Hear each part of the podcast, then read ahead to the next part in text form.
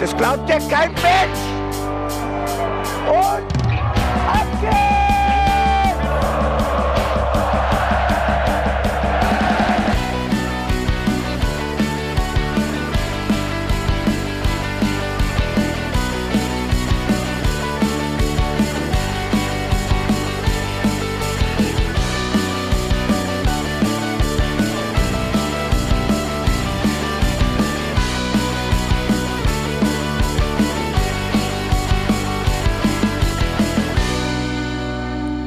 Hallo und herzlich willkommen zum Hinterhofsänger-Talk. Hinterhofsänger-Talk! Der Frühling ist in der Stadt und ob, Frühling! und ob unsere 05er und vor allem wir 05er genauso um die Wette strahlen wie die Sonne hier heute den ganzen Tag über, das werden wir heute klären. Ich bin Felicitas Boos und ich kläre das mit meinen liebsten Lieblingspodcastern. Einmal dem schönsten Bart von Rheinhessen. Hallo Bene. Hallo. Und der schönsten Frisur von Mainz. Hallo Jan. Uh, der kam unerwartet, aber der gefällt mir. Ausgesprochen gut. Ich habe gute Laune. Ich meine, das wird auch wahrscheinlich bis zum nächsten Spiel nicht mehr abklingen. Deswegen starte ich einfach mit ganz vielen Komplimenten rein, weil ich glaube, damit höre ich heute auch nicht mehr auf. Und da spricht sie. Der schönste Scheitel von Rheinhessen. Felicitas Boos. Hey, also ich meine das jetzt wirklich als Kompliment. Also, das ist wirklich ein sehr schöner Scheitel. Ja, danke. Ich freue mich schon, wenn ich im Sommer verbrenne. Dann hast du so ein Dreieck auf der Stirn, oder was? Ja, nö. Ach, das, ähm, jeder, der schon mal einen verbrannten Scheitel hatte, weiß ganz genau, wovon ich Oh, spreche. die, so, so, so die Mittelkerbe. So, wenn, wenn du Sonnenbrand im Maurerdekolleté bekommst. Das ist ganz unangenehm. Ich dachte, das, ist, Uh. das kriegen nur die, die Leute, die sich so den, die Grenze reinrasieren. Aber gut, Mädels, Die Mädels Grenze haben- reinrasieren. Ja, kennst du das nicht? Bei dieser, bei dieser ähm, klassischen äh, Seiten kurz äh, rübergekämmt, was ich auch lange Zeit hatte, gibt's Leute, die sich aber auch noch so einen halben Zentimeter Streifen reinrasieren, damit man deutlich sieht, damit sie auch nicht ihre Scheitelkante verfehlen können. Die Grenze rasieren klingt für mich eher nach einer Grätsche von Dominik Kor als nach einem Friseurtrick. Aber ja, kann ich, äh, ich weiß genau, was du meinst. Das wäre auch mal ein Special Interest Podcast, so Frisuren und Fußball, aber nicht das, was auf dem Kopf passiert, sondern quasi Fußball, ein Fußballspiel erklären, nur mit Friseurbegriffen. Ja, ähm, geht Okay. natürlich auch so. Unsere Mannschaft, ähm, welche Frisur? Also welcher Spieler ist vom Charakter her welche Frisur? Fände ich auch mal spannend, wenn es mit Kneipenschlägereien geht, vom Ranking her, dann geht das bestimmt auch mit Frisuren. Aber das hatten wir schon mal gemacht. Zumindest hattest du da schon mal mit Danny Latzer drüber gesprochen. Ja, ich meine, das ist aber, komm mal, das ist jetzt natürlich das Offensichtliche, der Easy Fukuhila. Das ist Ja, ein easy, easy, Target. Und eigentlich ist der Fukuhila die Spielphilosophie von Mainz 05 vorne kurz, aber hinten lang. Den gebe ich dir. Fair enough. Ja, was machen wir dann mit Meet Me at McDonald's? Ja, das sind die Fummler im Mittelfeld, ne? Das ist ganz klar. Das ist so ein bisschen Manchester City. Wenig auf der Seite, ganz viel Gefummel in der Mitte. Nehmen wir, nehmen wir. Es ist einfach so schön, mit euch wieder zu podcasten. Ich habe es wirklich vermisst. Mir ist jetzt im Vorfeld zu der Folge aufgefallen, dass es ja schon wirklich hey, über fast vier Wochen her ist, dass wir ja zu dritt miteinander gesprochen haben. Das ist ein Unding. Deswegen müssen wir das heute machen. Und umso schöner, dass unsere 05er uns natürlich die perfekte Vorlage für einen tollen Podcast gegeben haben und Leipzig einfach mal weggeknallt haben. Es war wirklich einfach gute Laune. Ganz ehrlich, ich habe auch das ganze Wochenende hat mir die Sonne aus dem Arsch geschienen. Ich habe, bevor dieses Spiel war, habe ich bei einer Freundin Estrich aus dem, aus dem Boden gerissen, weil der neu gemacht werden musste. Habe mich komplett körperlich verausgabt und hatte so ein Hoch bei diesem Spiel. Wirklich. So geil. Ja, ich war leider äh, mal wieder nicht dabei bei einem legendären Spiel, ähm, weil ich spontan abgefangen wurde und auf einen doppelten Junggesellenabschied mitgenommen wurde. Das war auch eine interessante Erfahrung. Es hat auch wirklich sehr viel Spaß gemacht. Ich hatte einen überragenden Samstag. Äh, wir waren äh, in der Olchenbrauerei auf einer Führung und ich war der Bekloppte, der dann halt immer den Ticker gemacht hat für alle, die dabei waren. Ja, wir haben uns es äh, im WhatsApp-Chat ganz gut hin und her gegeben, gell? Uns angeschrien. Richtig. Über- über Sprachnachrichten. einfach nur übertrieben lauten Sprachnachrichten. Mein, mein persönliches Highlight war, als du gesagt hast, ich gehe mal kurz was die Wäsche aufhängen oder sowas und ich dir ungefähr eine Hundertstel Sekunde später eine schreiende Sprachnachricht schicke, geh jetzt sofort an den Fernseher, Traumtor von Ajok. so wirklich, es war so, diese Nachricht kommt noch nicht so, ne, die kann jetzt nicht weg sein. Was ist da Ja. los?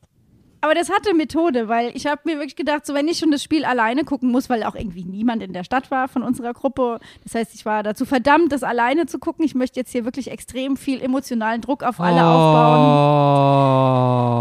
Oh, eine Runde Mitleid. Naja, auf jeden Fall habe ich gedacht, alles, was ich so an Hausarbeit zu erledigen habe, das mache ich parallel zum Spiel, um meine Nerven zu beruhigen. Und habe erst in der ersten Halbzeit habe ich äh, Socken gestopft und genäht. Und dann dachte ich in der zweiten Halbzeit, vielleicht muss ich jetzt mal anfangen, Wäsche aufzuhängen. Weil das hat beim ersten Mal auch ganz gut geklappt in der ersten Halbzeit. Als ich fertig war mit Nähen, fiel das erste Tor. Ihr merkt, ich habe nicht besonders lang genäht, aber da kommen wir gleich drauf zu sprechen. Nee, es ist äh, tatsächlich, das sind, sind diese Aber. Was sind das? Also, das ist dieser Aberglaube einfach. Ja. Also, den hatte ich zum Beispiel auch ganz krass bei der U19 und ich bin wieder bestätigt worden, dass ich es einfach sein lassen sollte.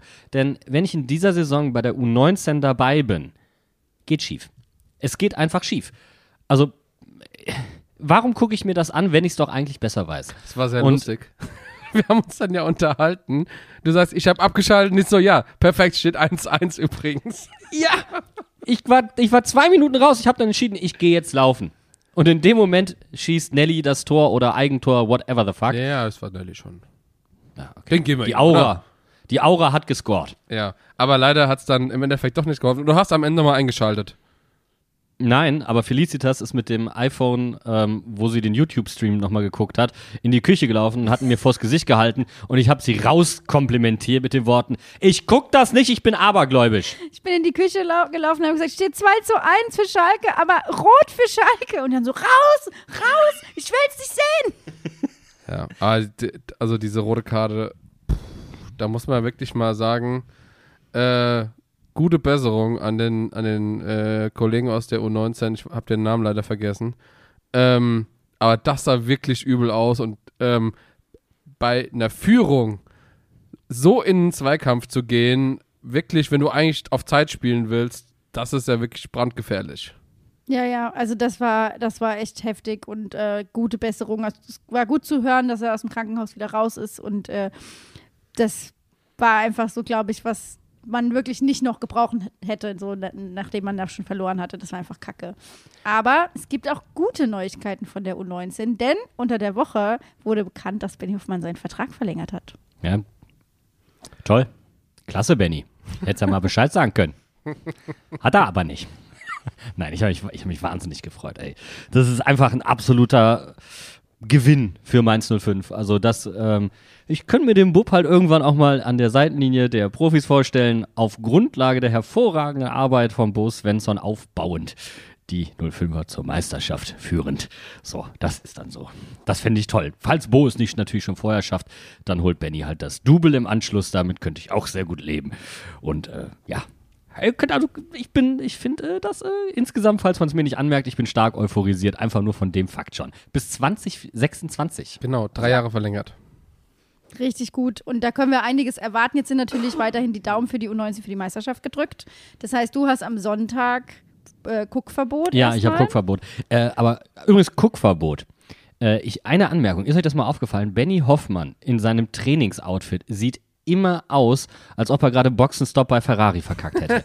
Jedes Mal. In diesem Racing Red ist, also der Mann ist ja echt schön und ein toller Kerl, aber das steht ihm nicht. Vielleicht ist das der, Strategie, äh, der Strategist, der den, den, den Tifosi da fehlt.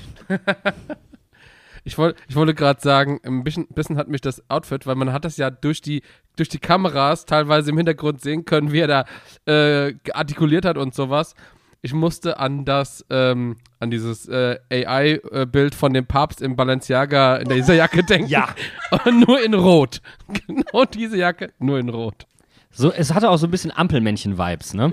Immer die ganze Zeit. Die ganze Zeit. Also, ähm, und Benny ist ja jetzt äh, ähnlich wie ich jetzt nicht einer der größten Menschen. Und diese langen Mäntel verkürzen die Beine doch gedrungen. schmerzlich. Sehr guter Herr. Etwas gedrungen.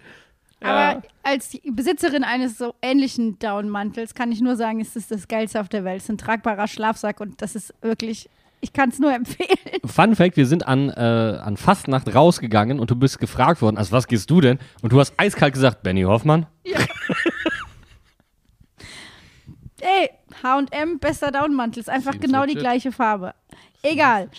Wir hatten ähm, eine Länderspielpause und wir haben auch mit euch gesprochen und in der letzten Folge, beziehungsweise ihr habt eine Frage gestellt, Jungs. Die Frage war, schafft es Mainz 05 diese Saison nach Europa? Und ihr konntet alle bei Spotify abstimmen. Hot Take, ich würde sagen, jetzt würde die Frage wahrscheinlich anders ausgehen.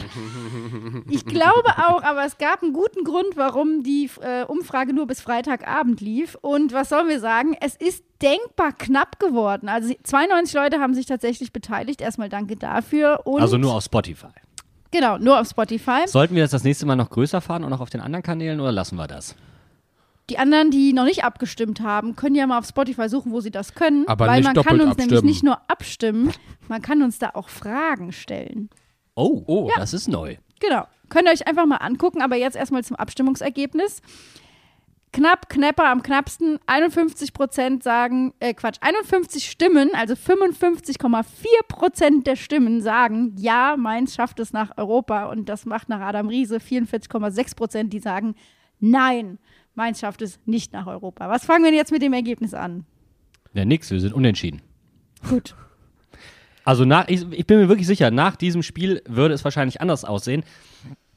Aber nur um jetzt so ein bisschen Salz in die Wunde zu streuen, die noch nicht vorhanden ist, nach guten Leistungen ging es meistens bergab bei uns. Ähm, das Thema Konstanz schwebt über allem. Und das war nämlich auch tatsächlich der Punkt, dass ich eigentlich vor diesem Spiel gegen Leipzig gar keine Lust hatte.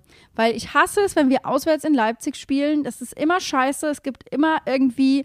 Timo Werner entdeckt wieder seine Möglichkeiten vorm Tor und es ist eigentlich in der Regel ein gebrauchter Tag für uns 05er. Deswegen war meine Vorfreude gar nicht so groß und ich habe auch ehrlich gedacht, so bei der Form, die wir vor der Länderspielpause hatten, kam die Länderspielpause zu einem gewissen Unzeitpunkt. Nee, ich fand sie, die war brillant. Nein, sie war brillant. Wir hatten, ähm, wir hatten drei Unentschieden. Hatten wir drei Unentschieden? Zwei. Nee, wir, oder Zwei. Wir- zwei Unentschieden und einen knappen Sieg, der Korrekt. auch guten Unentschieden hätte sein können. Äh, wir, unsere Leistungskurve ging nach unten. Die Länderspielpause kam mal wieder zum perfekten Zeitpunkt für uns. Und jetzt überleg mal, das ist nicht das erste Mal dieses Jahr. Mhm. Die lange Winterpause hat uns auch geholfen. Also in dieser Saison meinst du? Ja, ich meine natürlich jetzt, also auf dieses Jahr begrenzt. Also ich habe das Gefühl, der wird einfach extrem gut auf diese Pausen hin zugearbeitet und geguckt, was man explizit verbessern kann, woran man arbeiten kann und das wird dann halt auch umgesetzt. Ist das Mut zur Lücke nur anders? Zur Pause, ja. Äh, nein, ja. Aber finde ich auch irgendwo geil, weil du dann wirklich sagst, so, du nutzt die Zeit, die du hast. Ich fand es so bezeichnend, dass es geil genau das vorm Spiel gegen Leipzig auch Bo Svensson gefragt hat, so nach dem Motto, wie haben sie die Länderspielpause genutzt? Und er stieg ein mit dem Satz, richtig, richtig gut. Und je länger seine Antwort wurde, desto beliebiger wurde eigentlich das, was er gesagt hat, weil er sagte quasi so, naja, also erstmal waren alle weg und es gab ein bisschen trainingsfrei. Und dann haben wir uns so ein bisschen zusammengefunden und dann kamen ein paar wieder und dann war am Freitag Abschlusstraining und jetzt sind wir in Leipzig. So, Herr, Herr Svensson, dafür. Herr Svensson, wie war die Länderspielpause für Sie? Klasse. Also ich habe ausgeschlafen, dann war ich mit meiner Frau schön frühstücken, dann waren wir gemütlich in der Stadt ein bisschen unterwegs, ich habe einen neuen Pulli gekriegt und äh, dann waren wir noch lecker Mittagessen.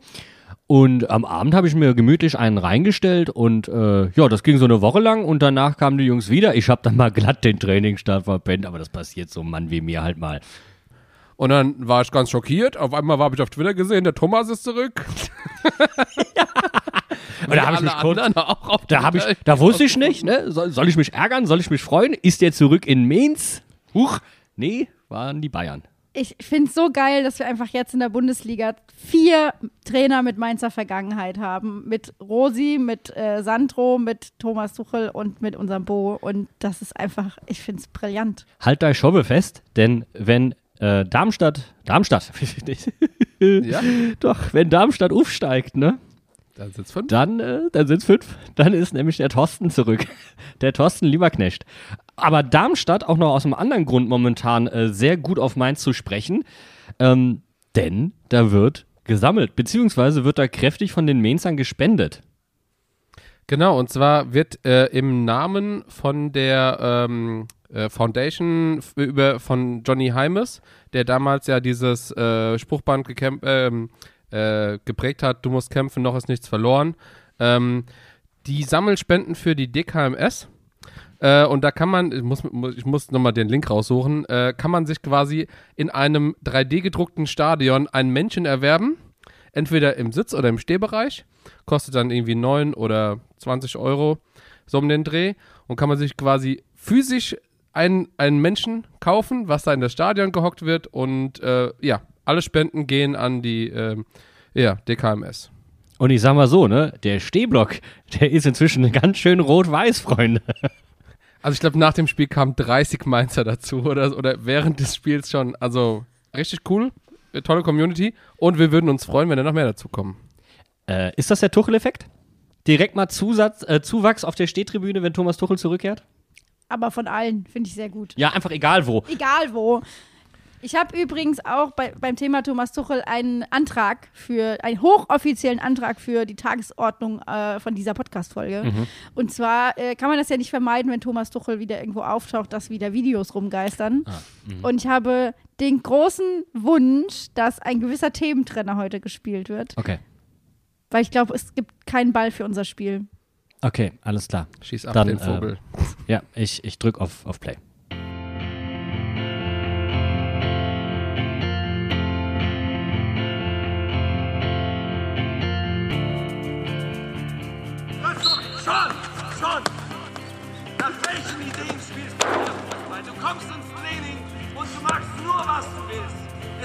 Kein einziger Ball dabei für unser Spiel.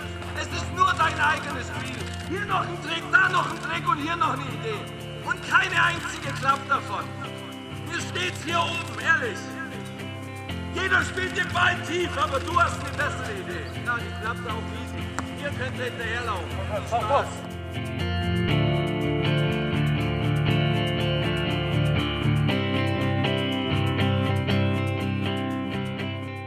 Kein Ball für unser Spiel. Ich, ich liebe einfach diesen, ich liebe es einfach so sehr. Ich krieg jedes Mal gute Laune. Einfach weil ich sehe, wie jemand anderes bei der Arbeit angeschrien wird. Das ist, es ist herrlich. Könnte ich öfter vertragen. in diese Reihe reiht sich bei mir auch ein, ich krieg gute Laune, wenn ich sehe, dass die Dosen verlieren. Ähnlicher Vibe. Auch, auch mit so einer leicht melancholischen Gitarre unterlegt, geht mir sehr gut rein. Inneres I Blumenpflücken. heard Leipzig lost.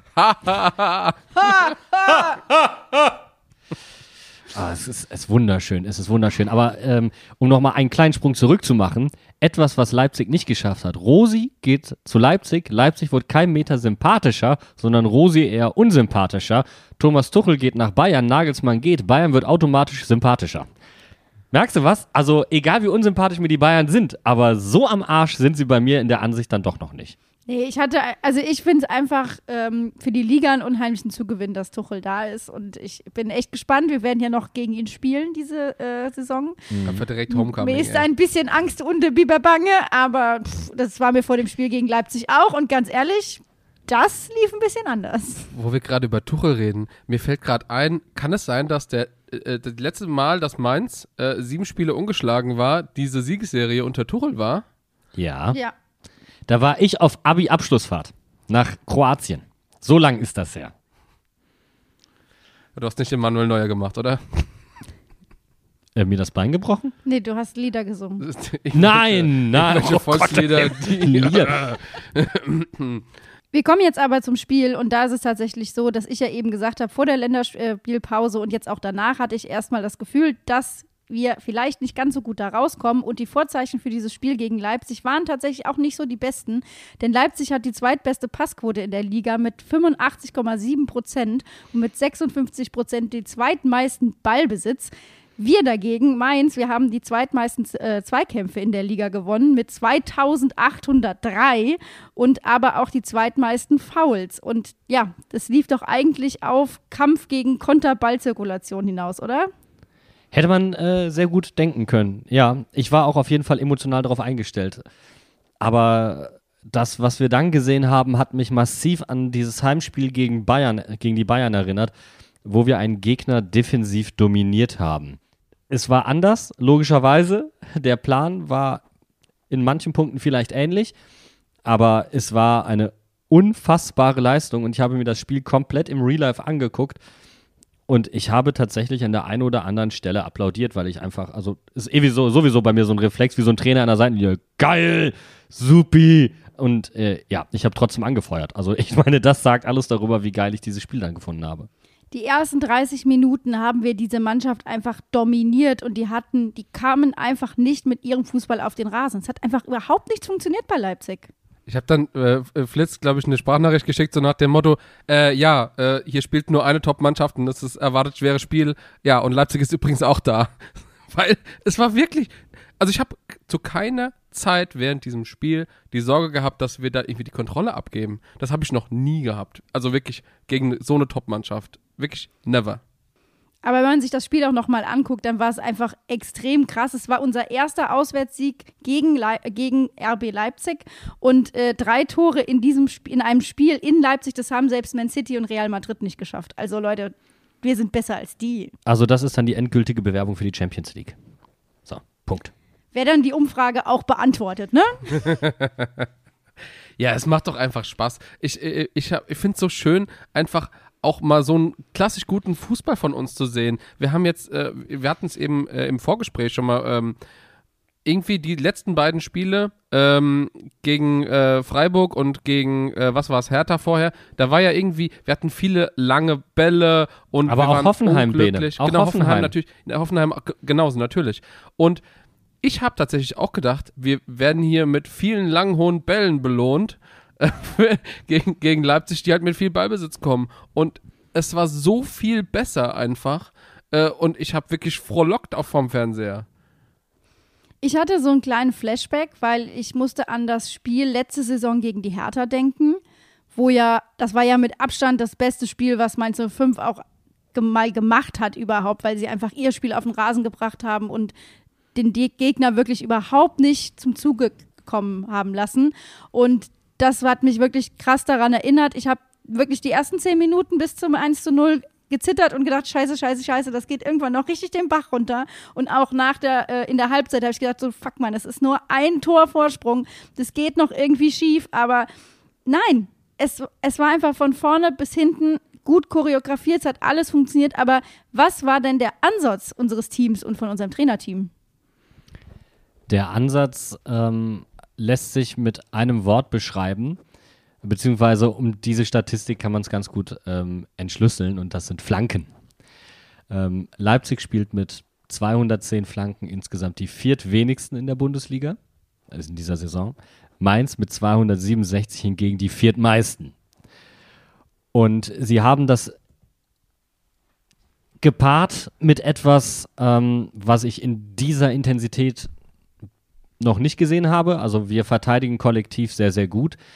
Aber mit solcher Konsequenz, also wir haben vertikal so kompakt gestanden teilweise und haben so krass nach vorne oder hinten verschoben. Eigentlich stand die gesamte Mannschaft immer in jeweils einer Platzhälfte und teilweise auch am eigenen 16er. Da hättest du ein Gruppenfoto schießen können.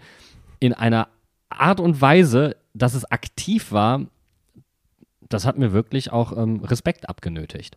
Und das Ziel war halt wirklich, Leipzig, die sehr viel durch die Mitte kommen, eben durch den Ballbesitz auch auf die Flügel zu drängen. Und ähm, man hat auch ein klein wenig die Grundformation angepasst, oder zumindest die Herangehensweise angepasst. Wir wechseln ja immer so ein klein wenig zwischen 3, 5, 2. Vielleicht haben wir dann auch mal eine Viererkette eingestreut, aber diesmal war es ein relativ klares 3, 4, 3. Und im Anlaufen hat das dazu geführt, dass wir äh, auf den Flügeln trotzdem nicht in Unterzahl geraten sind, weil, und da muss man den beiden einfach einen riesen Kredit geben, ähm, Ingwertsen und Stachy dermaßen auch auf den Flügeln mitgearbeitet haben, bis runter zum eigenen 16er und das als Stürmer, also als nominelle Stürmer. Das war der helle, helle Wahnsinn. Ist für mich auch so bezeichnend, dass aus der Situation, wo das 2-0 rausfällt, Stachy ja eigentlich an der Außenlinie steht, weil er genau da auch gerade war. Also die haben ja wirklich da geackert, wo es nur ging und das war die ganze Zeit auch zu beobachten. Beim 1-0 ja genauso. Stand er auch auf der, äh, auf der Außenlinie quasi, äh, am, fast am, äh, äh, am äh, Eck, äh, wo, wo die Fahne steht. Lass, lass uns nachher auf, auf die Tore eingehen, ähm, weil ganz ehrlich, diese, das, was dieses Spiel so besonders macht, sind gar nicht so sehr die Tore. Wenn wir über die Tore reden wollen würden, müssten wir darüber reden, dass wir sechs oder sieben hätten machen müssen. Also das, das wirklich Beeindruckende für mich ähm, war das Gesamtkonzept von, von Mainz 05. Und ich habe diese vertikale Kompaktheit gerade angesprochen. Ich habe ähm, dieses 3 für 3 angesprochen, wozu das geführt hat, weil natürlich auch noch eine Besonderheit dazu kam, wir sind teilweise extrem hoch angelaufen, aber dann eben nicht mehr so ganz im 3-4-3. Äh, wir haben das schon jetzt öfter festgestellt. Ajorg spielt das von der 6 weg. Also das bedeutet, er steht nicht vorne in der Spitze, sondern tiefer, da wo normalerweise die Sechser, die Aufbauspieler des Gegners stehen würden. Und das führt so zu kuriosen Duellen wie gegen Andrich oder in dem Fall gegen Kevin Campbell. Und da haben Leo und Ajorg, ich sag jetzt mal, offensive Sechser gespielt beim Anlaufen. Was einfach dazu geführt hat, dass du im Ballnähe quasi eine Rautenbildung hattest, sodass permanent vier Leute in sehr, sehr eng am Ball waren, also immer im Ballnähe. Und das sieht man tatsächlich auch statistisch, äh, dass Ajorg so, so defensiv stand teilweise. Er hat einfach geschmeidige 47 Zweikämpfe geführt. 47. Der nächstbeste ist Leo auch schon äh, mit Abstand vor den, den anderen meisten mit 28. Beide übrigens mit über 60 Prozent gewonnen. Und dann sieht man halt auch, wie wichtig das ist, dass jetzt halt endlich mal auch Zweikämpfe, gerade Ajorg, wir hatten es glaube ich letzte Woche angesprochen, der ähm, man, man kennt ihn aus den Luftzweikämpfen, aber er macht halt ungefähr zwei Drittel bis, bis drei Viertel Zweikämpfe am Boden und die hat er wirklich auch dieses Mal richtig gut geführt und auch gewonnen. Und dann gibt es zwei Spieler, die wir bei diesem Anlaufen äh, wieder herausstellen müssen. Ähm, das sind die Außenverteidiger, die immer knapp hinter Leo Barrero oder auf Höhe von Leo Barrero waren und dann mit Volldampf auf den Leipziger geschoben haben, wenn der auf dem Flügel stand. Also das ist jetzt auch nichts Neues. Das sind alles Elemente, die haben wir schon mal gesehen. Das äh, erinnert euch, wir hatten dann diese Situation, wo wir unheimlich viele Zweikämpfe, äh, äh, Einwürfe äh, aufgrund von Zweikämpfen an der Ecke vom 16er des Gegners bekommen haben. Wo dann dieser klassische Einwurf kommt, Ajorg verlängert mit dem Kopf und jemand knallt drauf und Cassie macht das Ding dann hinten in den zweiten Pfosten, weil er durchläuft. Also das ist nichts Neues. Aber in dieser Gesamtheit das haben wir noch nicht gesehen. Hier hat einfach ganz, ganz viel zusammengepasst und ineinander reingegriffen. Und der andere, den wir erwähnen müssen beim Thema Pressing, ja, das ist Inge. Und das ist etwas, was die wenigsten sehen und äh, wir werden, werden da nachher nochmal par excellence drauf eingehen. Aber der ist fürs Pressing unheimlich wichtig. Genau, da könnt ihr euch schon mal drauf freuen, dass da eventuell ein kleiner Gast mit einer kleinen Rubrik auch noch mal heute dazukommt. äh, mehr verrate ich an der Stelle nicht, aber ich habe mir dann auch ähm, gedacht, gerade auch jetzt in der Nachbesprechung, als wir die Sendung vorbereitet haben, ähm, ja, das war sehr überraschend, dass es mal so perfekt auf den Rasen kam.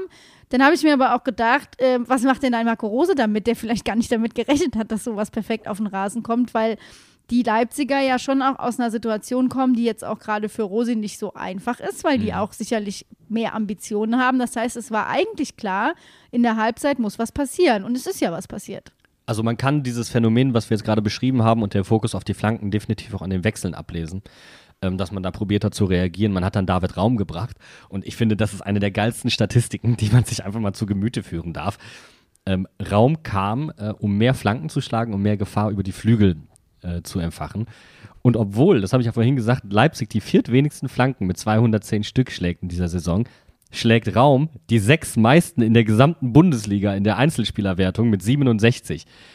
Und damit schlägt er einfach 32 Prozent aller Flanken bei den Sachsen. Das heißt, das ist ein Drittel aller Flanken, schlägt nur dieser eine Spieler. Und den haben die gebracht. Ja, Fun Fact. Bene, wie hat sich denn das ausgewirkt, so auf die Statistik? Also lass mich erstmal nochmal auf die erste Hälfte gucken. Da hat Leipzig sieben Flanken gebracht, davon kam eine an. In der zweiten hey. Hälfte dagegen äh, kamen sieben Flanken und keine kamen an. Blöd.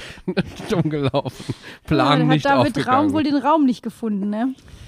Und das ist genau der Punkt, wo man eigentlich sagen muss, sie haben es dann in der zweiten Halbzeit nochmal in einer ganz anderen äh, Konsequenz zu Ende gespielt, wobei eine Situation und eine Sache aus der ersten Halbzeit besonder, äh, besonders auffällig waren.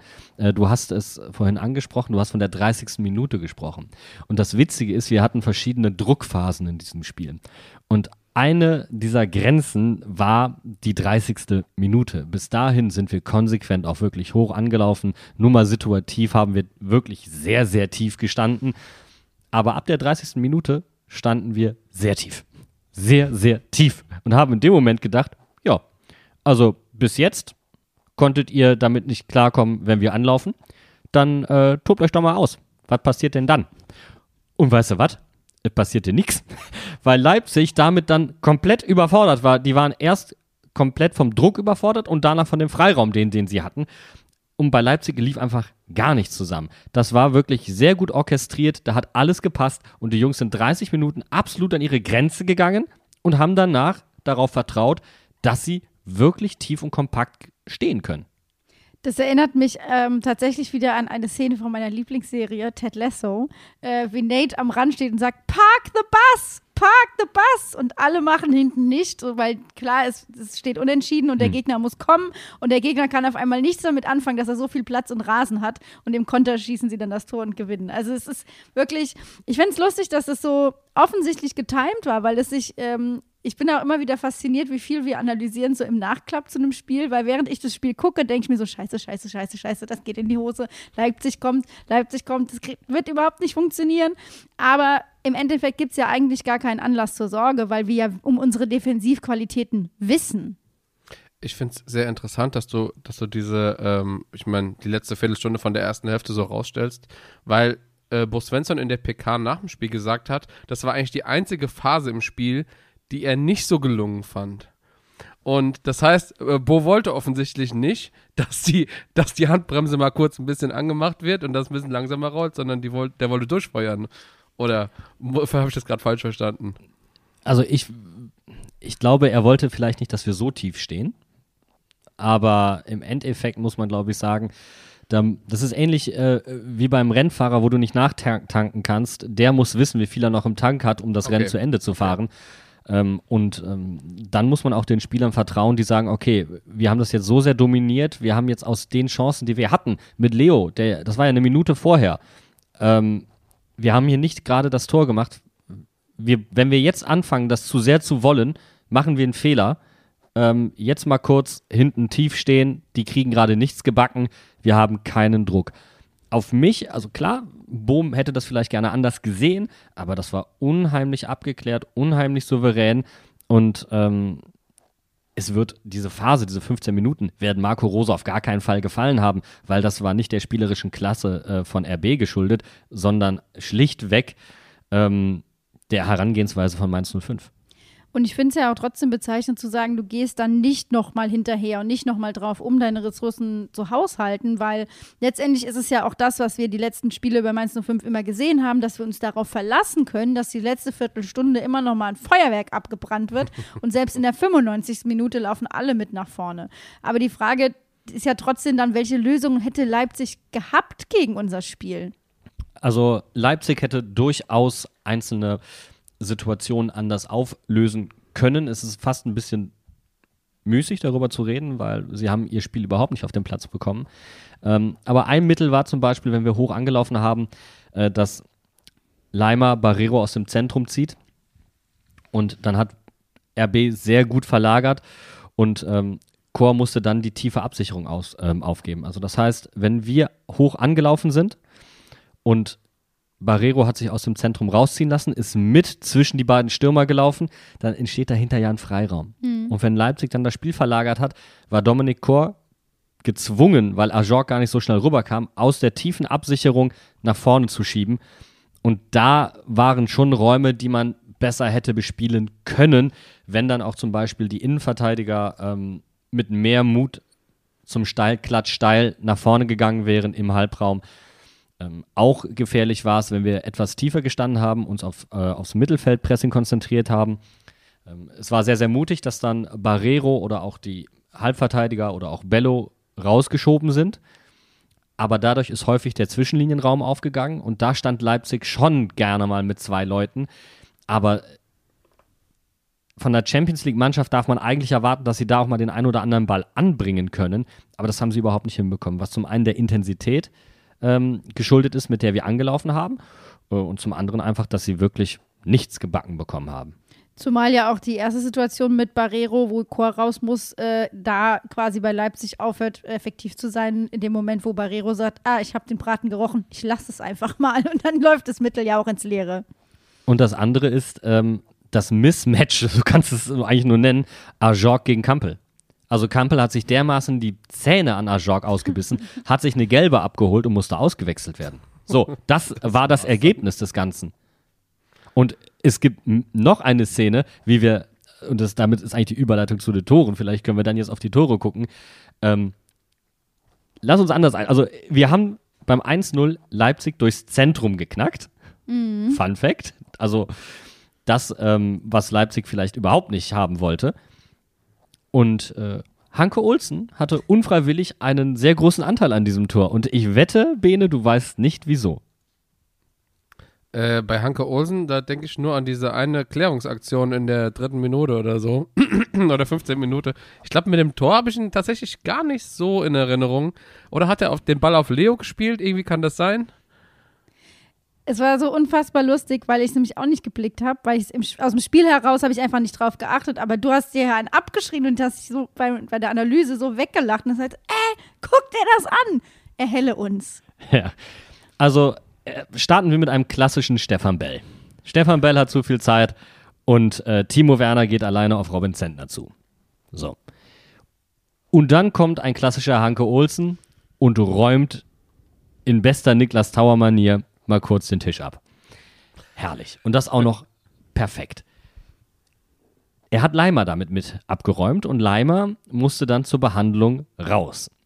Leimer seines Zeichens, ein zentraler Mittelfeldspieler, Ups. ist zur Behandlung außen. Wir verlagern das Spiel zügig, also Chor hat den Ball, wird von hinten von Leimer angelaufen und spielt den Ball auf die andere Seite.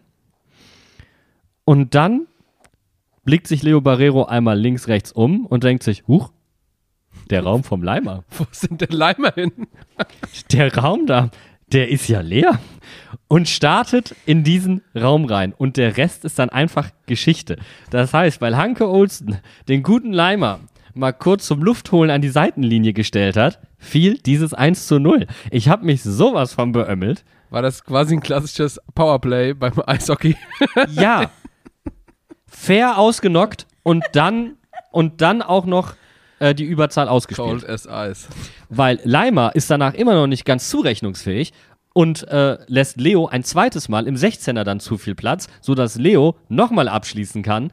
Und äh, dann macht Inge halt Inge-Dinge. Ich liebe dieses Tor deswegen so sehr, weil es so eine unfassbar geile Co-Produktion von allen irgendwie Ja. ist. Also es kommt gefühlt alles zusammen, was wir in unserem Spiel brauchen. Und es ist nicht, es ist nicht das perfekte Tor, ne? Es ist hier nicht äh, das 2 zu 0, über das wir noch reden werden. Mhm. Aber der absolute Wille zum Tor ist da und das verkörpert für mich halt Inge, weil er halt heiß auf das Tor ist und nochmal hinterher geht.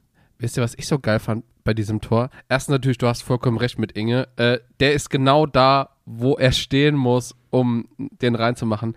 Aber was ich so geil fand bei diesem Tor, ist einfach die Boxbesetzung. Wir haben dermaßen viele Spieler im Strafraum. Äh, Cassie ist ja dann noch eingerückt. Die, die Flanke kommt zuerst von Stach und ich glaube, es sind vier Leute im Strafraum und Wittmer steht an der Strafraumgrenze, könnte noch, falls der Ball nach hinten abgewehrt wird, der, den Ball bekommen.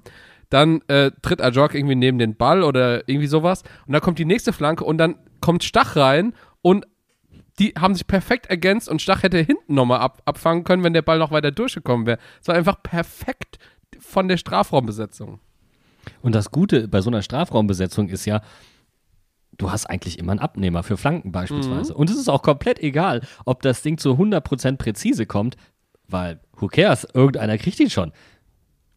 Also du machst dir damit ja effektiv das Leben leicht. Du machst dir deswegen das Leben leicht, weil du deine Chancen auf einen Ballgewinn erhöhst. Einfach weil du im Ballnähe so viele Spieler hast. Das ist übrigens offensiv dasselbe Prinzip wie defensiv. Wenn du den Ball erobern willst, guck, dass du viele Spieler in der Ball, im Ballnähe hast. Möchtest du ein Tor schießen, schau, dass du viele Spieler in Ballnähe hast. Weißt du, was Bo Svensson dazu sagen würde? Das ist Mathe.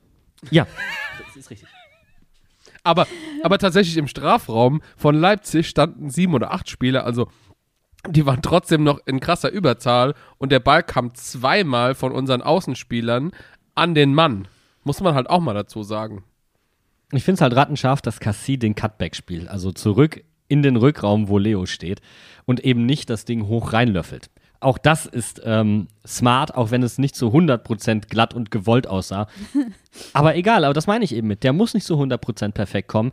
Du hast deine Chancen so weit erhöht, dass da jemand steht und das Ding abnimmt. Und bei Inge, das muss man einfach sagen, was der für einen Killerinstinkt hat. Der rückt nämlich noch raus, damit er bewusst nicht im Abseits steht. Und es gibt zu viele Stürmer, egal auf welchem Niveau, die bleiben da stehen.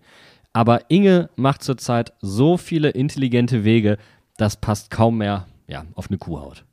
Aber vielleicht in eine kleine separate Kategorie. Ich, ich, ich teaser es nochmal an. Selbst, selbst wenn Karim fit ist, spielt ja Inge aktuell. Und ja. das muss man halt auch mal sagen. Karim, der sich ja eigentlich festgespielt hat auf dieser Position, Inge ist aktuell einfach unsere, also mit Ajok unsere offensive Lebensversicherung, würde ich sagen.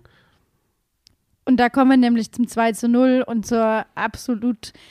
Bene, wir, wir sind ja beide komplett an die Decke gegangen und ausgerastet, ob dieses Tores. Ich wusste ja, was du noch vor dir hast, wenn du mhm. dieses Tor siehst, aber es ist wirklich Zucker. Also, ich, das würde ich mir in der Wiederholung immer wieder antun und äh, ich würde dieses Tor gerne heiraten. Das ist wirklich perfekt. Also, ich mache jetzt mal kurz alles kaputt. Dieses Tor war Soloy-esk.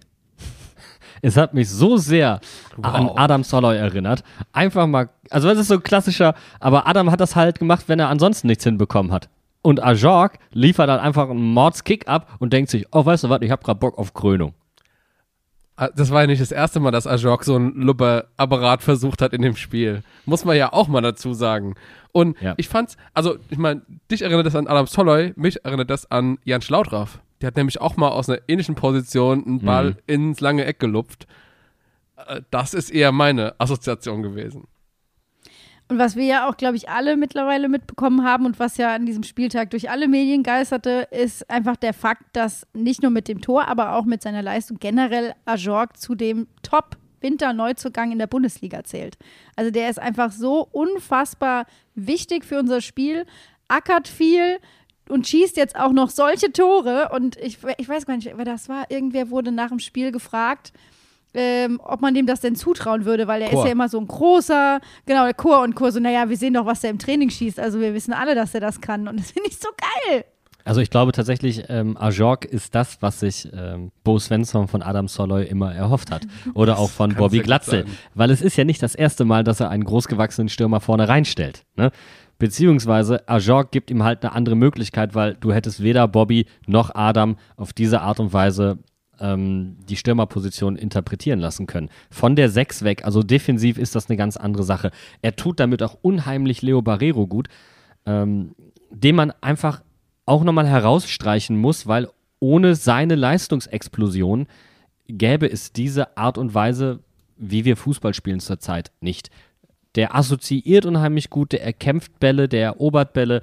Ähm, er ist permanent gefährlich, der schwirrt da um, äh, um Ajork rum teilweise. Das ist eine pure Freude und er findet deswegen dann halt auch die Wege in der Offensive. Und das ist meine einzige Kritik. Da muss er hin und ja? wieder doch am Abschluss arbeiten. Denn sind wir ehrlich, Bub, der hätte drin sein müssen.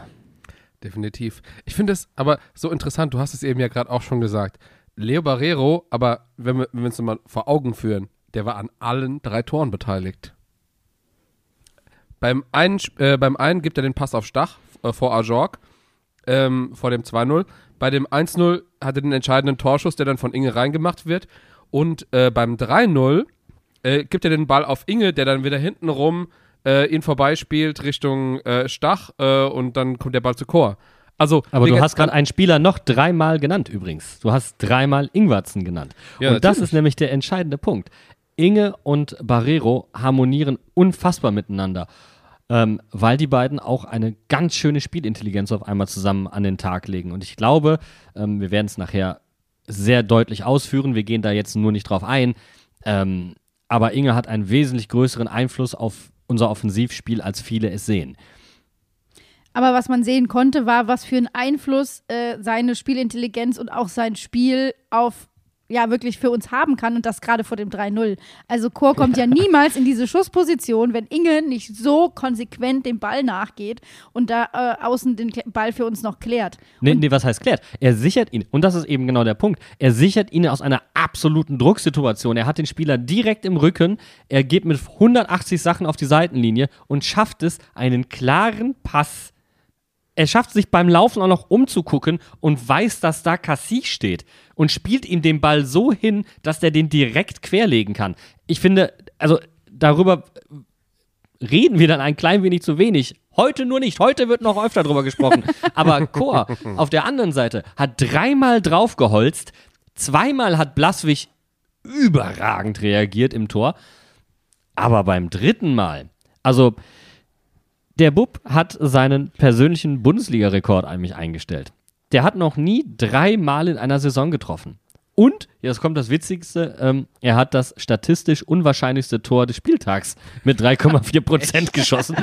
Und ich dachte, das sei das Tor von Ajorg, aber nö, vorher hätte er noch einen Leipziger klären können. Das war dann ein bisschen Zufallsproduktion. Das, was wir vorher ähm, besprochen haben, sie haben es wieder erzwungen, weil sie mehr Leute am, in Ballnähe waren. Und dann trifft er ihn auf eine Art und Weise. Wow. Also äh, gefühlt hatte das Ding ja einen Spin drauf. Das hätte Rafael Nadal mit der Rückhand nicht besser hingekriegt. Ich finde, die DFL sollte im Anschluss an den Spieltag das Tor, das unwahrscheinlichste Tor des Spieltags auszeichnen. Jawoll, bitte doch. So. Dann Voll haben wir das dafür. Tor des Monats und das, unwahrscheinlichste unwahrscheinlichste Tor Tor des Monats. Monats. Aber, aber jetzt mal Das ganz ist ehrlich, nämlich kein Zuschauervoting, weil das wird dann statistisch ausgewertet. So, vor diesem das ist Tor- doch das, was ich sehen will. vor diesem Tor, selbst Danny Olmo wusste, okay, jetzt passiert gleich was Geiles, ich gebe dir den Ball. Ja. Also ich liebe den Fußball so sehr, das muss jetzt einfach geschehen. Weißt du? Do Der it. steht do it. perfekt. Der, der hat, schon, hat schon die Fußnägel angezogen und steht schon so perfekt da. Und komm, ich lasse es einfach Aber wir eiern jetzt passieren. gerade ein bisschen drum rum, ähm, weil es ist einfach Inge, um den wir hier drumherum reden. Ähm, und Inge trifft in seinem 50. Bundesligaspiel, also zu seinem Debüt, genauso wie Leo Barrero. Und Inge hat damit klammheimlich neun Tore in dieser Saison bis jetzt geschossen. Äh, und damit haben wir seit langer, langer Zeit mal wieder zwei Spieler, äh, die vermutlich die Zehn-Tore-Marke oder die zweistellige Tore-Marke die Saison brechen werden. Und das sind Karim und Inge, beide mit neun Toren und damit beide auf Platz neun der Torjägerliste in der Bundesliga. kann kein Zufall sein. It's, it's meant to be. Und ich finde es einfach so äh, spannend, wenn man sich Karim und Inge im Vergleich anguckt, dass ja Karim ganz anders ist als Inge. Weil wir haben noch mal in die Statistiken geguckt, also er ist unter den Top 10 Spielern in der Bundesliga, die, äh, Bundesliga, die am meisten faulen mit 36 Fouls. Ja. Und das ist halt einfach eine andere Qualität, die da in dem Bereich mitbringt. Also man könnte sagen, er ist der Kämpfer. Ja, Karim ist der Kämpfer. Also er fault viel, ähm, er rackert unheimlich viel, er ist in den Top 20 der Spieler mit den meisten Sprints. Äh, die Zahl an sich ist schon beeindruckend. 621 Sprints. Das ist krank. Ähm, und das ist das, was du merkst, was bei Mainz 05 halt unheimlich hofiert wird. Das sind diese klassischen Tugenden, die ja auch Bo Svensson einfordert. Äh, und Karim hat da seinen absoluten Mehrwert. Aber zurzeit spielt eben Inge, auch weil Karim ähm, momentan noch nicht ganz so fit ist. Aber man muss dazu auch sagen, Karim hat drei Spiele mehr als Inge. 23. Äh, Inge hat 20 diese Saison insgesamt und ähm, beide haben gleich viele Tore. Inge ist der deutlich effizientere Knipser. Karim schießt wesentlich häufiger, ist da, glaube glaub ich, sogar auch in den Top 10 äh, in der Bundesliga aufs Tor. Inge ist, glaube ich, auf Platz 34 der meisten Torschüsse in der Bundesliga und knipst rein. Also, ähm, zwei unterschiedliche Spielercharaktere, die aber in der Wahrnehmung ganz anders äh, gewertschätzt werden. Wenn du dir jetzt anguckst, Ingwertsen hat ein Tor geschossen, dann heißt es trotzdem in der AZ wieder, ajo, Note 3. Und auch in der Wahrnehmung der, der, ähm, der anderen Journalisten oder auch der eigenen Fans ist ähm, das Ranking von, von Inge auf keinen Fall ansatzweise so hoch. Ich finde es tatsächlich sehr faszinierend, wenn man sich mal die Statistik anguckt, äh, wie Inge bei Union gespielt hat und wie er bei uns gespielt hat. Du hast gerade sein 50. Bundesliga-Spiel angesprochen, also für Mainz, das 50. 68 hat er für Union gemacht, hat aber für uns doppelt so viele Tore gemacht. Und das hat auch damit zu tun, da haben wir jetzt noch nicht drüber geredet, dass er der Mr. 100% und Mr. Eiskalt ist, hat er von Brosi übernommen, die Elfmeter. War, war, das, war das nicht Kevin Stöger? Er hat doch das, er hat, er hat Mr. Eiskalt von Kevin Stöger übernommen, glaube ich. Ja, also ich finde es halt, find's halt tatsächlich sehr faszinierend. Für Union hat Inge wesentlich mehr äh, Bälle aufgelegt, äh, Assists. Das hat er für uns gar nicht so oft gemacht. Ähm, da hat er häufiger die Pre-Assists oder die, den, äh, den Treffer eingeleitet. Also seine Rolle hat sich einfach ein bisschen verändert im Verhältnis zu bei Union. Und ich finde es wunderbar, dass du Union ansprichst, denn wir lassen jetzt einen in Unioner sprechen und äh, zwar unseren absoluten Lieblingsunioner äh, und zwar Steffen Görsdorf. Denn äh, nach dem, was ich letzte Woche, äh, let, letzte Woche ist ja schon ein bisschen her, aber es in der vergangenen Sendung bereits über Inge gesagt habe, da haben sich doch einige, ein paar privat, ein paar aber auch über unsere Kanäle gemeldet und gesagt, ich kann mir nicht vorstellen, dass der Budde da recht hat. Spinnt er da ein bisschen? Könnt ihr mal in die Stats gucken? Wie ist denn das so? Und das ist natürlich ein wunderbarer Aufruf für Frag Steffen.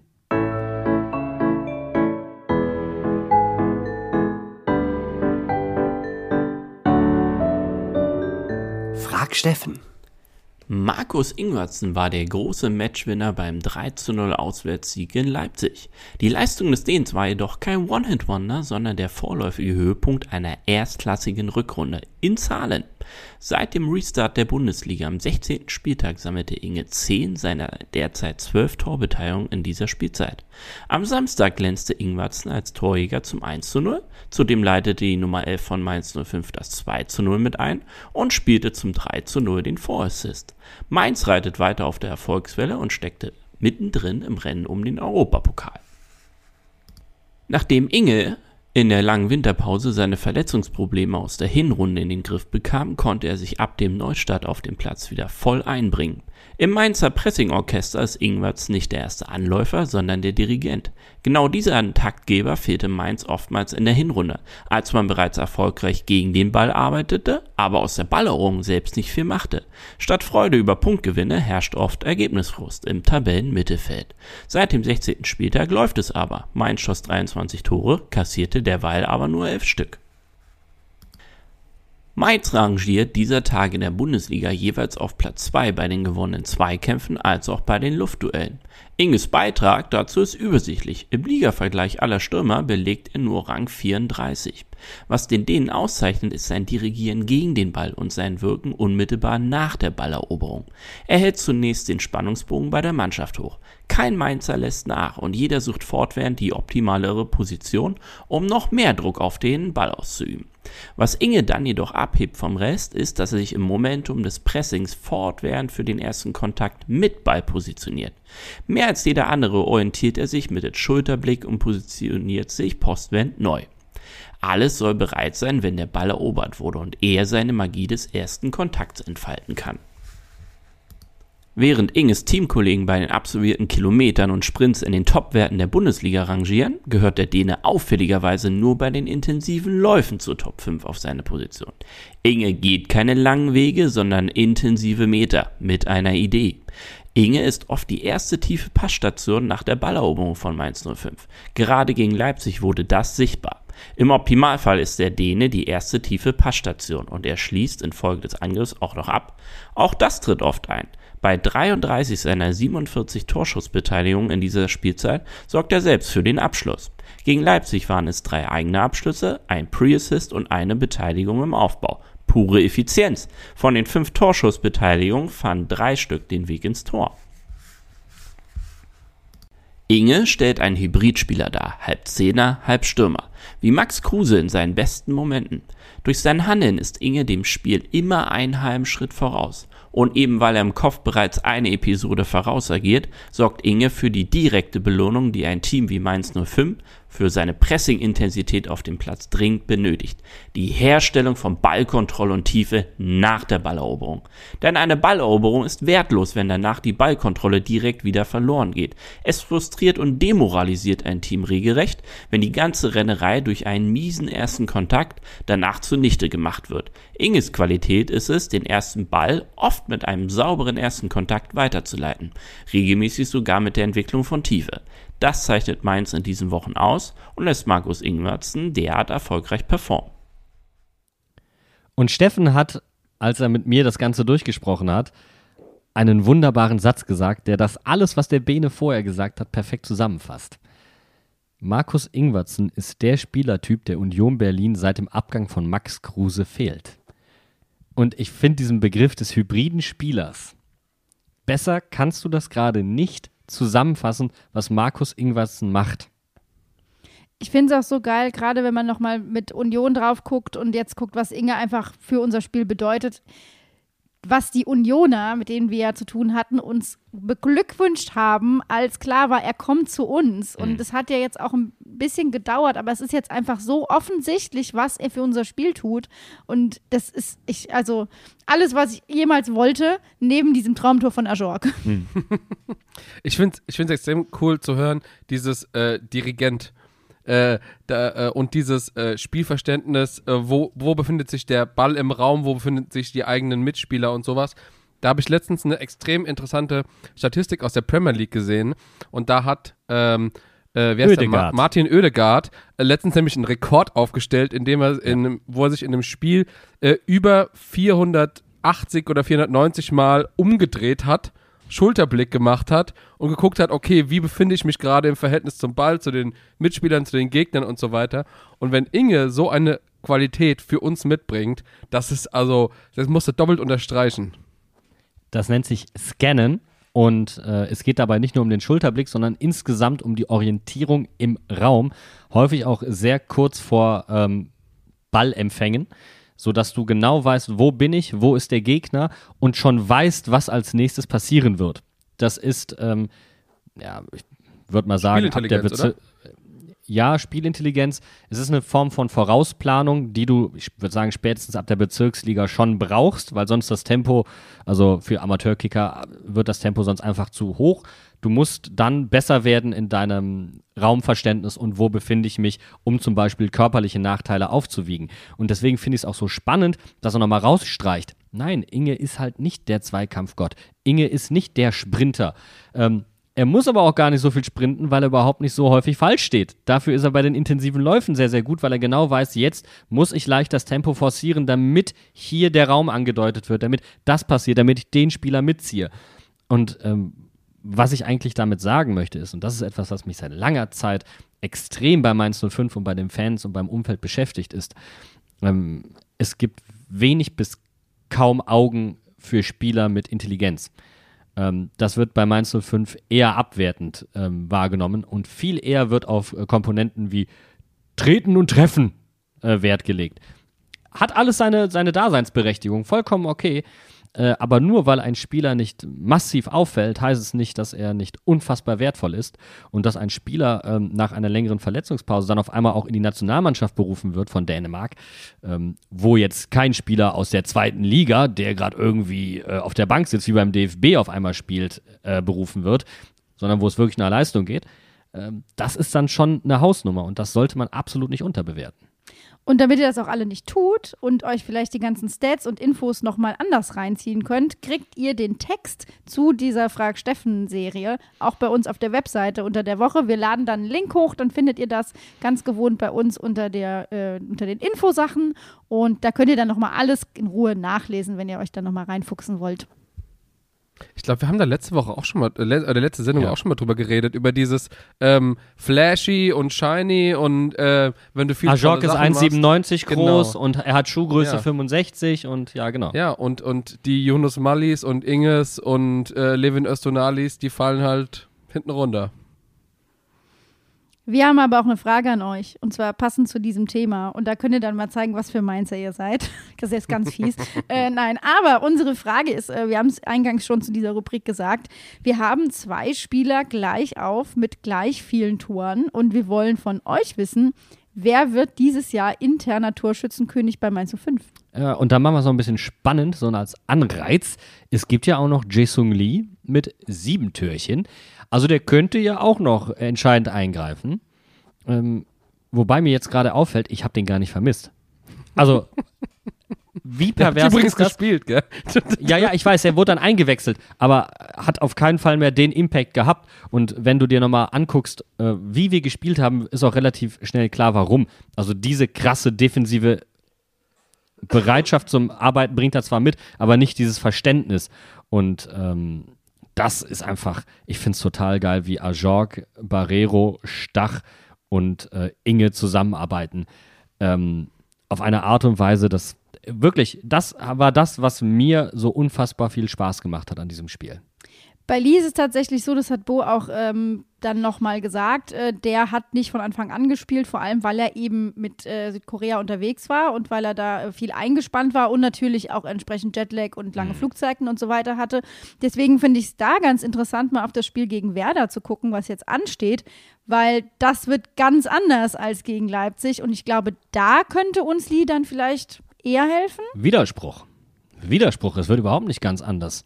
Äh, Werder ist ähm, auch eine Mannschaft, und das hatten wir eben schon im Spiel gegen Werder, damals im Hinspiel, die den Ball haben möchte, ähm, die den, gefährlichsten, den gefährlichsten Stürmer in der Bundesliga mit Niklas Füllkrug zurzeit haben, ähm, die aber zurzeit nicht so wirklich die PS auf den Rasen bekommen.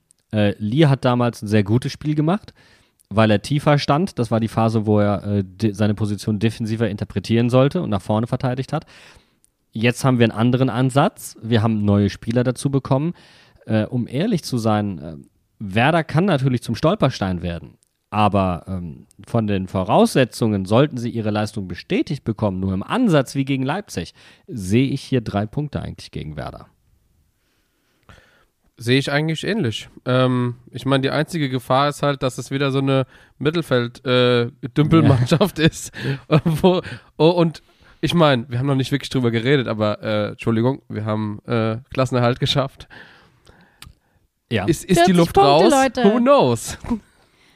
Kommt auf eine sehr gute Leistung wieder eine schlechtere? Also Ich das wollte gerade sagen, wir haben jetzt das Plateau erreicht, jetzt ist auch mal gut, ne? Aber, aber ganz ehrlich, wenn man jetzt wirklich mal drauf guckt und äh, es wird immer wieder gesagt, ja, es gibt Zwischenziele, es gibt äh, hier und so weiter. So, das kann doch eigentlich nur, Bo muss jetzt die Mannschaft anfeuern und dass sie alles geben, um die Saison nochmal wirklich zu krönen, oder? Ich weiß gar nicht, ob ich das so unbedingt möchte. Ähm, ich finde die Herangehensweise sehr intelligent zu sagen, einstelliger Tabellenplatz. Aber für mich ist das tatsächlich nicht ähm, nur die Maßgabe für diese Saison. Für mich muss das der grundlegende Anspruch von Mainz, äh, von Mainz 05 werden. Wir sind jetzt alles zusammen äh, um die 15 Jahre in der Bundesliga. Jetzt ist langsam gut. Wir sind mit am längsten, ich glaube, Top 6 aller Vereine ähm, am Stück in der Bundesliga auch das reicht jetzt mal. Wir haben uns etabliert. Es haben uns andere Vereine mit ähnlichem Budget und ähnlichen Mitteln vorgemacht, ähm, wie man sich nach oben entwickeln kann. Ich sag mal so: Es ist nie der oder diejenige am sexiesten, die einfach nur ihre Hausaufgaben macht. Also da muss dann ein bisschen mehr kommen, um ein Sternchen im, im Klassenheftchen zu bekommen. Und deswegen fände ich es mal cool, als generelle Maßgabe zu sagen: So, wir wollen uns langfristig äh, auf einen einstelligen Tabellenplatz einschwören, auch wenn das mal bedeutet, dass wir es eine Saison lang nicht schaffen, was ja okay ist.